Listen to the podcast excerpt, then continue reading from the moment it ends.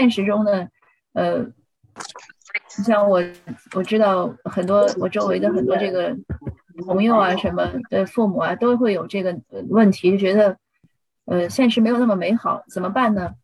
呃，我今天和大家分享一下。那首先呢，我我归纳一下，就是我们要记好五个一，呃，一个观念，一个行动，一一个牢记，一个规划，一个使命。因为我因为我把一些注意事项这样分分解成这个，因为我们都知道这个什么五个一工程啊，什么一说这个归纳起来大家容易记。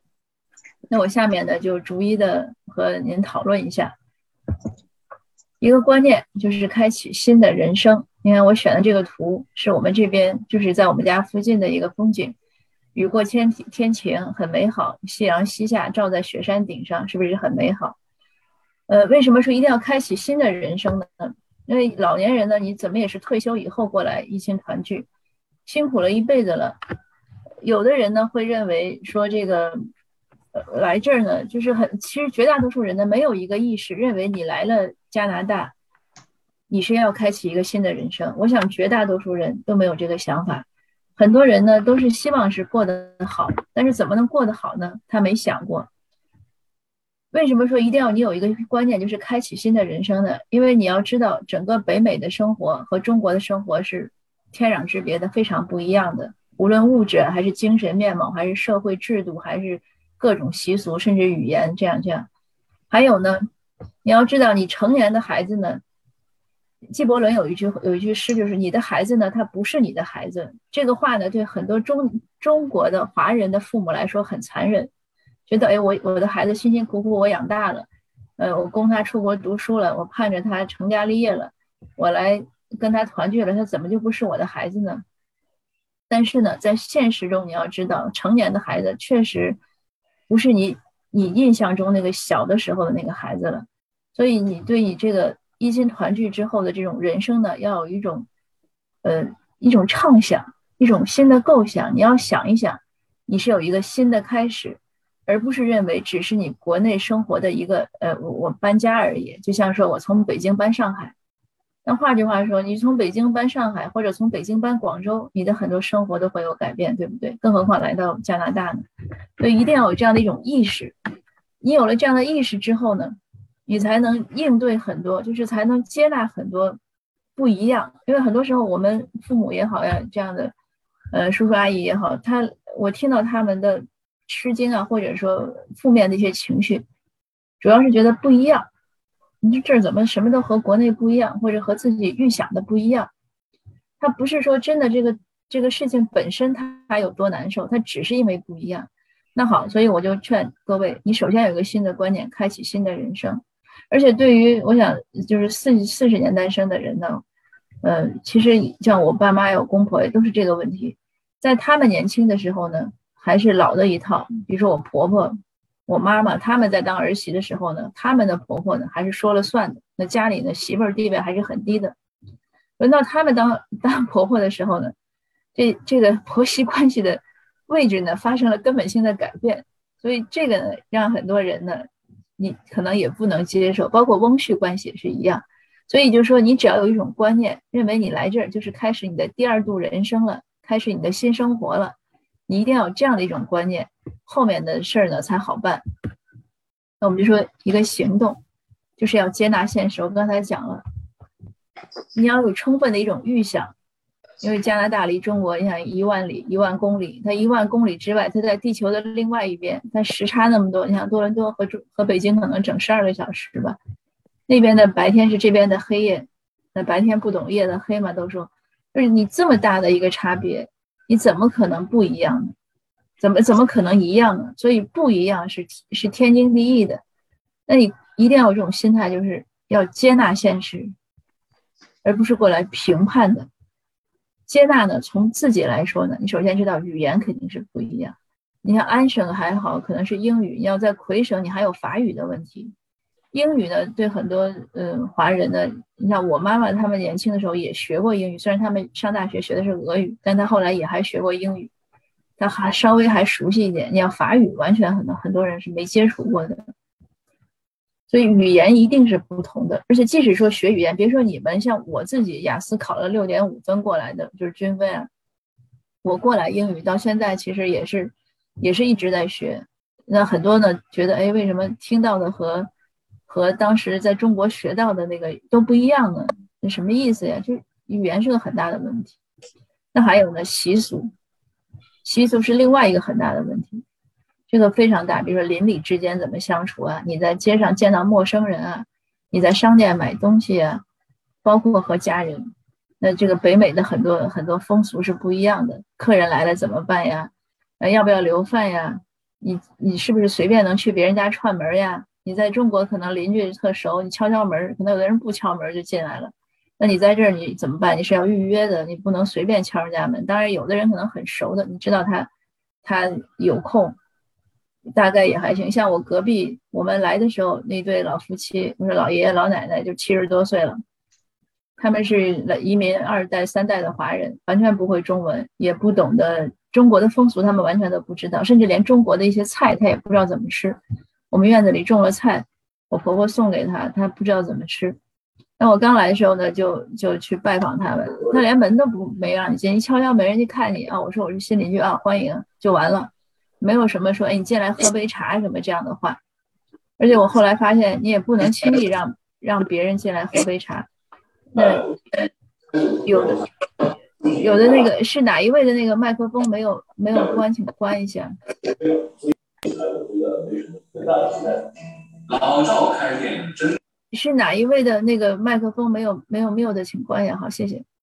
就是你也不能轻易让别人进来喝茶，你你觉得哎，看人家这个工人干活挺挺辛苦的，你说哎，小伙子你来我们家喝杯茶吧，人都不敢喝的，人觉得这个就这是习俗差异太大，因为他们。他们本地人的之间是不这样不这样相处的，他们一般可能就咖啡馆见了，除非特别特别亲近的，他才约好了让你来家里，所以这些都是很差很大的差异。还有就是陌生感，一些街道呀、什么什么地名呀都不熟悉，房子也都不一样。嗯，这个有的像南方人来了去了多伦多，那你很冷的，这些都是很不同的东西。所以现实呢，它就是这样，你一定要接纳。就是面对你，至于怎么应对呢，或者你怎么去处理呢？咱们后面再说。但是首先要知道，这个就是现实。那既然已经来了呢，那你就知道这个“既来之则安之”，这些东西就不要抱怨了，也不要去议论了，不要经常就觉得哎呦一惊一乍，哟这个怎么不一样呀？那个怎么那么难受啊？它就是这样，它不可能为任何一个人改变。那还有呢，就是孩子家，你要有有一种观念，就是孩子家呢是别人的家。不是说要和孩子感情疏离，而是要意识到，就是他人和人之间有边界。我上一个上一次安省那个在在安省的那个讲座做完了之后，我把音频发在我的喜马拉雅上。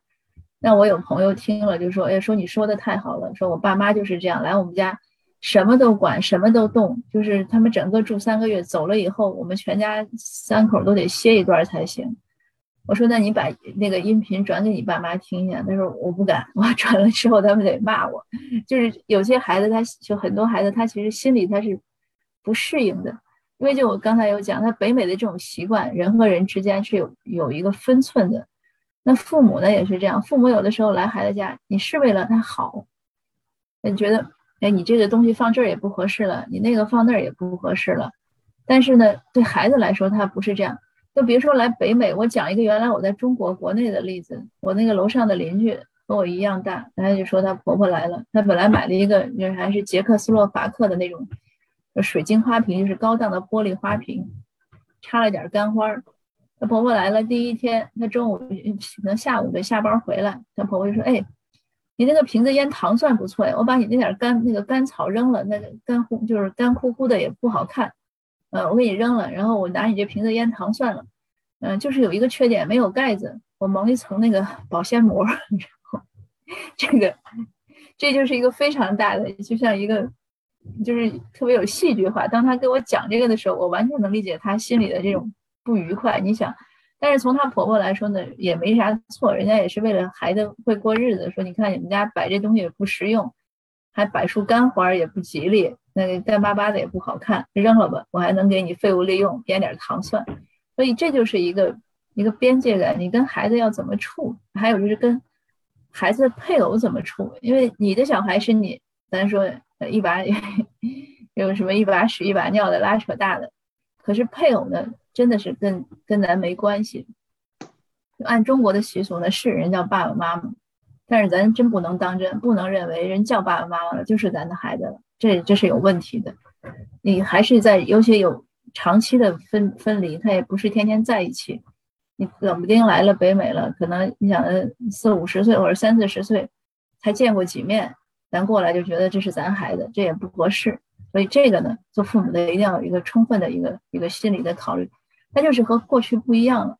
他不是说那个过去林林林语堂的那个时代了，就是嗯，还是呃长辈是怎么样啊怎么样？你看《京华烟云》里写那些，他已经不是那个年代了。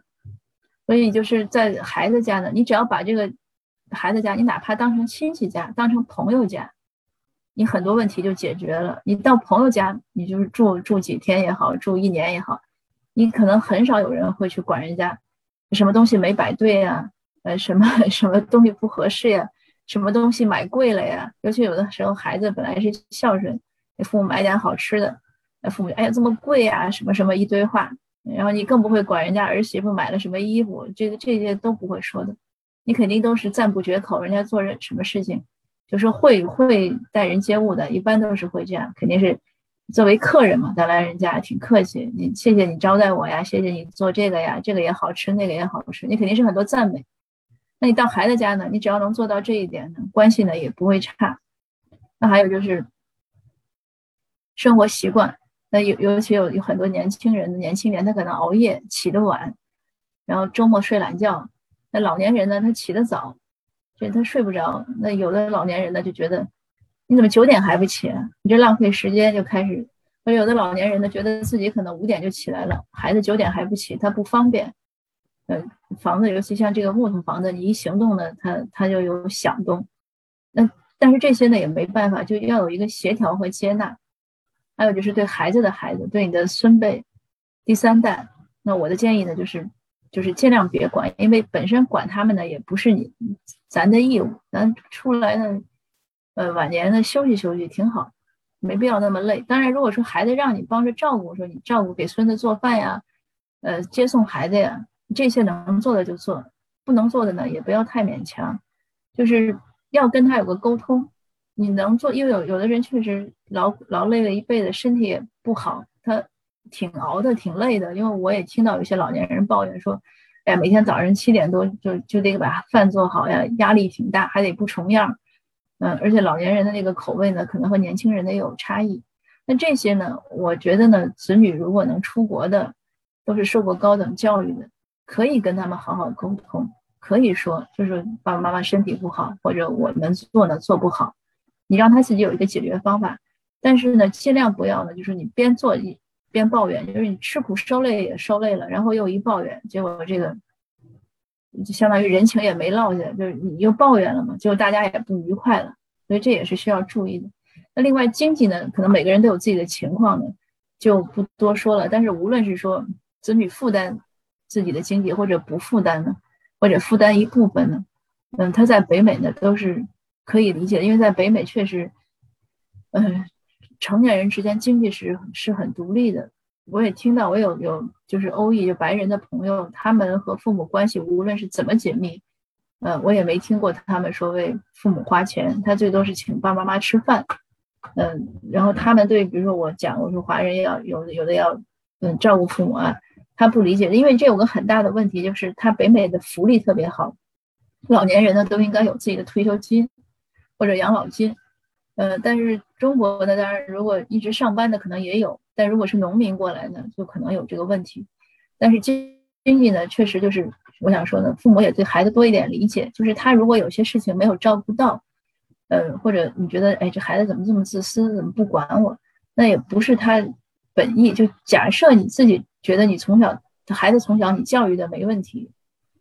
第第第二呢，你觉得你对你自己的长辈，无论公婆呀、父母都没问题，就是言传身教也没问题，你自己的教育这些都没问题。那你现在觉得孩子变了，那你就不用太太伤心，因为孩子如果有一些变化呢，也是因为北美的这个现实情况，他也是受了一些文化影响。那退一步说，如果你他从小你没教育好，或者你自己对自己的长辈做的不是那么好，那给孩子从从小就没有打打好一个基础，那也就更不用难过了，对吧？你自己没教好嘛，那只能忍受了。当然，就是这个话说的有点残忍，但是有的时候确实，这个父母的就孩子小的时候对父母的对父母对孩子的教育，还有父母自己的表现，是个是个非常就是我们说因果吧，种瓜得瓜，种豆得豆，这些都是都是有关联的。那另外呢，就是一个牢记，管住嘴，迈开腿，这个其实是。呃，治疗糖尿病是这六字方针：管住嘴，迈开腿。如果你有糖尿病，就一定要注意吃的时候注意，然后多运动。但是咱这儿呢，不是说这个糖尿病，就是管住嘴什么，就少管事儿。你少管，少抱怨，少操心，你就万事皆好了。你想，你都累了那么几十年了，你何必过来？你本来是安度安度这个后半生的，你何必要操那么多心呢？所以少管事儿。属于你的一定是自己的事儿要管的，孩子的事儿不跟你说的你就你就别管啊，少操心。那你迈开腿是什么呢？就是你多社交，你出去转转，你周围走走。加拿大公园那么多，你一个一个公园走，约一些老年朋友走。你像我爸妈他们在美国，他们能从自己查着那个地图，一路从他们住的地方坐坐地坐地铁呀，坐那个火车啊，一路。倒到旧金山去中国使馆自己去换护照，这个我觉得是，要是换我我都有点 有有点发怵，我觉得我做去不了。他俩英语又不会，那也去了一天也回来了。所以你就多动，你你这事儿一忙，你就自然他们自然就没有时间关心孩子这些事儿，操那些心了。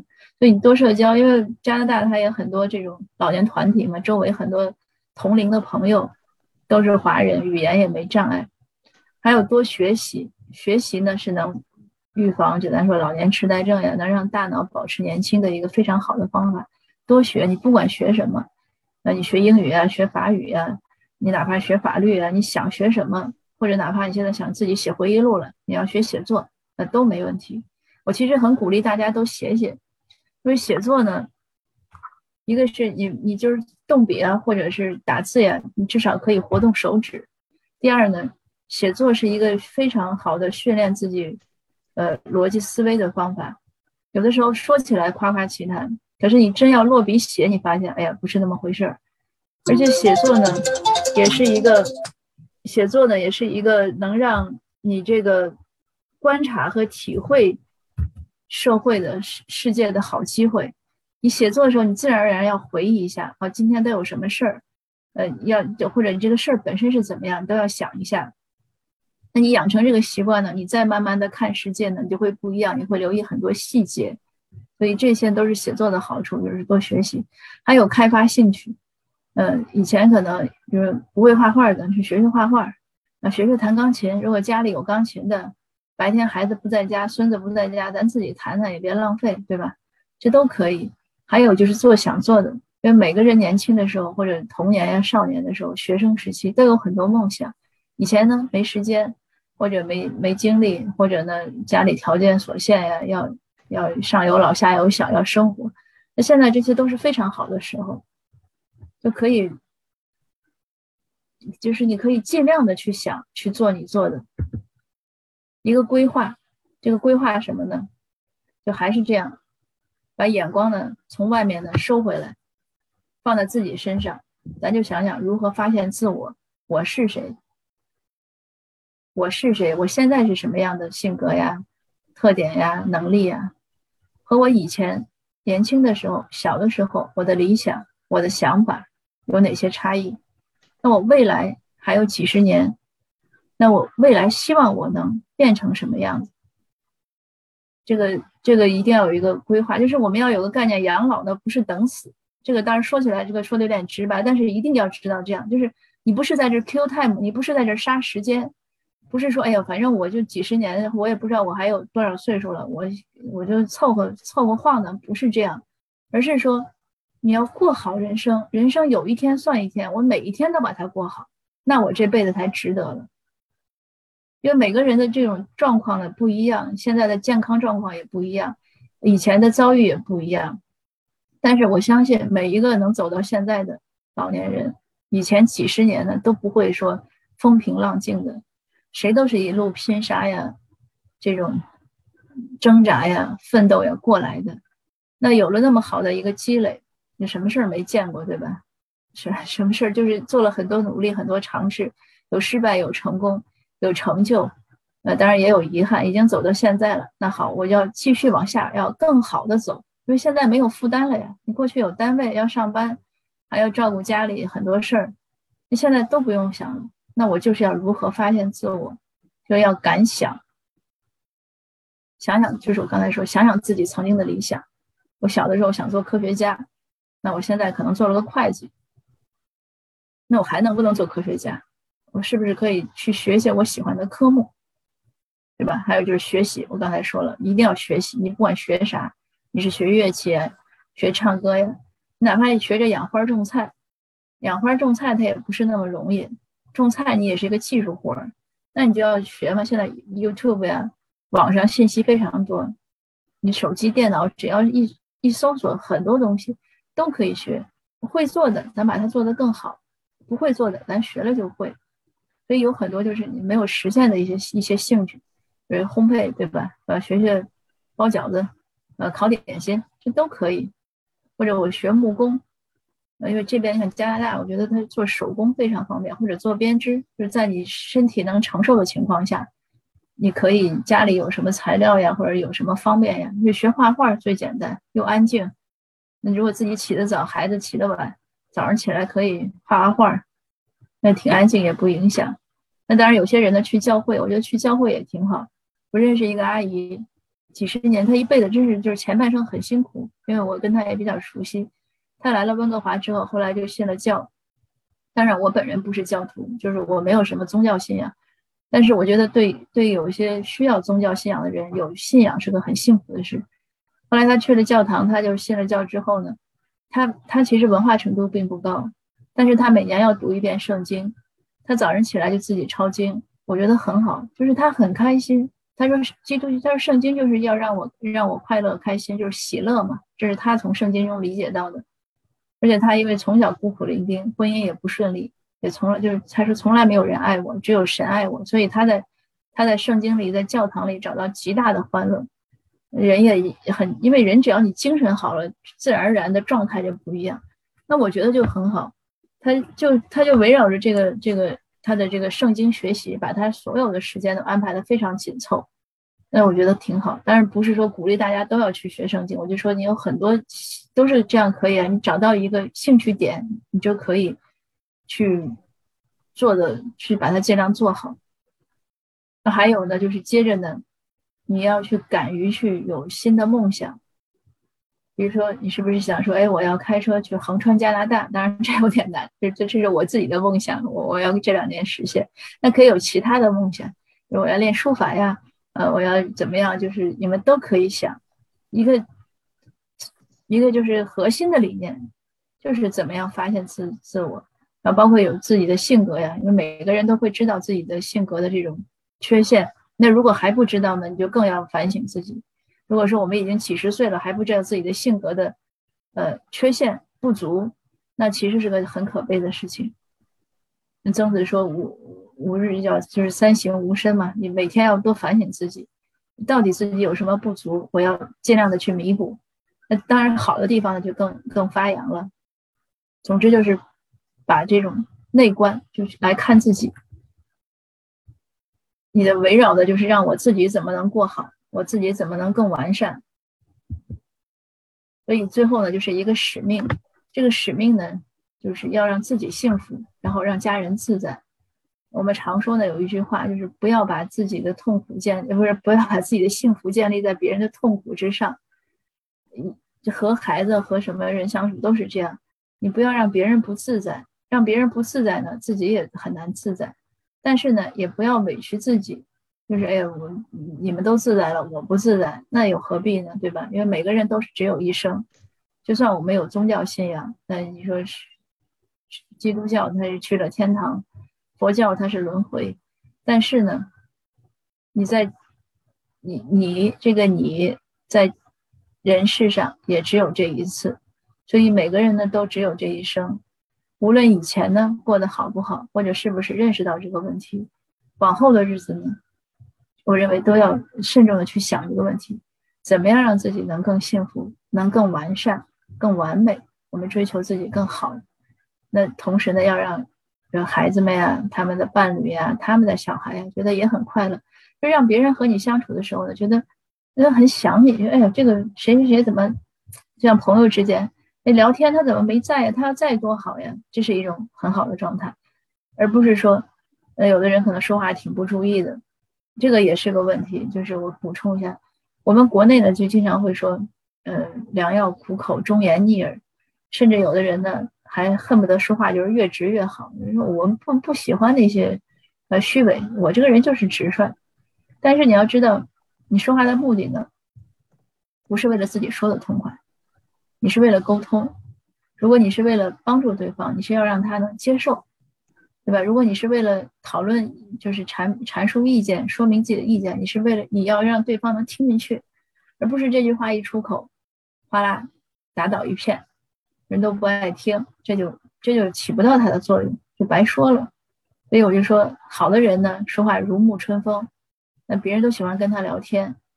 呃，都喜欢他在有个什么活动都希望，哎呀，那谁谁谁要在就好了。那个谁谁谁呢，又会呃协调各方说话呢，大家要都爱听，呃，又能体谅到别人的难处，呃，帮人解决困难。总之就是像太阳一样。那不好的不会处关系的呢，就是人家恨不得，哎呦，他终于不在了，这次咱能开心的聊了。就是这个，大家都明白，就是我们要成为哪种状态。那就一定就是要让自己呢，就是我们自己呢，无论和谁相处都很高兴，但是呢，也别不让让人家不自在。所以这个你可以作为一个，把它作为一个标准。你不管和孩子相处，不管和在哪个国家和谁相处，你的标准呢，就是一个边界，就是不要让对方不自在。但是同时呢，你也要学会一种智慧，就是。不要让自己太委屈。如果你觉得太委屈了，那你也可能有一种沟通，或者有一种一种妥协，一种一种协协商吧，就是一种协商。世界上很多事情呢，就是很多矛盾呢，其实没有。本来语言沟通呢是可以把它解决的。为什么会有矛盾呢？就是怕总是闷在心里不说，不说呢别人猜不透。有的时候，尤其男女之间会有这样的，就是夫妻之间。那妻子呢？认为这个事儿丈夫就应该知道，但丈夫他就是不知道，他不知道呢，妻子就更生气了。结果最后就是妻子生了一肚子气，丈夫也不明白说你为什么生气，说你要把它说明白。我前几天也是有一个有一个讲座中的有一个太太就说，在五一她在这儿，她她先生在国内，她五一劳动节那天，她在院子里拔草，拔的挺辛苦挺累，要给她先生发照片，说我拔了这么多草。她本来想让她先生呢说一句说你辛苦了，或者说哎呀你身体不好你别干了，但是呢她先生就发了个图标说五一劳动节劳动最光荣，那她就很生气，她觉得你不仅没有呃安慰我或者呃夸奖我，你还给我发个图标，告意思就是五一劳动节就应该干活嘛，所以她就有很就两个人就为这个事儿就她就生气闷气了，生闷气的先生还不知道，就越越搞越生气。那我就讲，我说你就告诉他说，你我要的不是你这句话，我希望你怎么怎么样。所以，我们像老年人，尤其有些老夫妻之间，可能也有这个问题，就是两口子生闷气，然后呢，不跟对方讲，然后或者有些有些多年来的成见，认为对方就是怎么怎么样，就越搞呢矛盾越大。那总而言之吧，我我刚才也说了，我们我们的这个。以后的重点呢，就尽量就是放在了解自己、发现自己。每个人都是这样。那你不管夫妻之间呀，或者和呃子女之间呀，这个这个矛盾呢，就会转，就是矛盾的重点就会转移。那日子呢，相对肯定就会过得越来越好。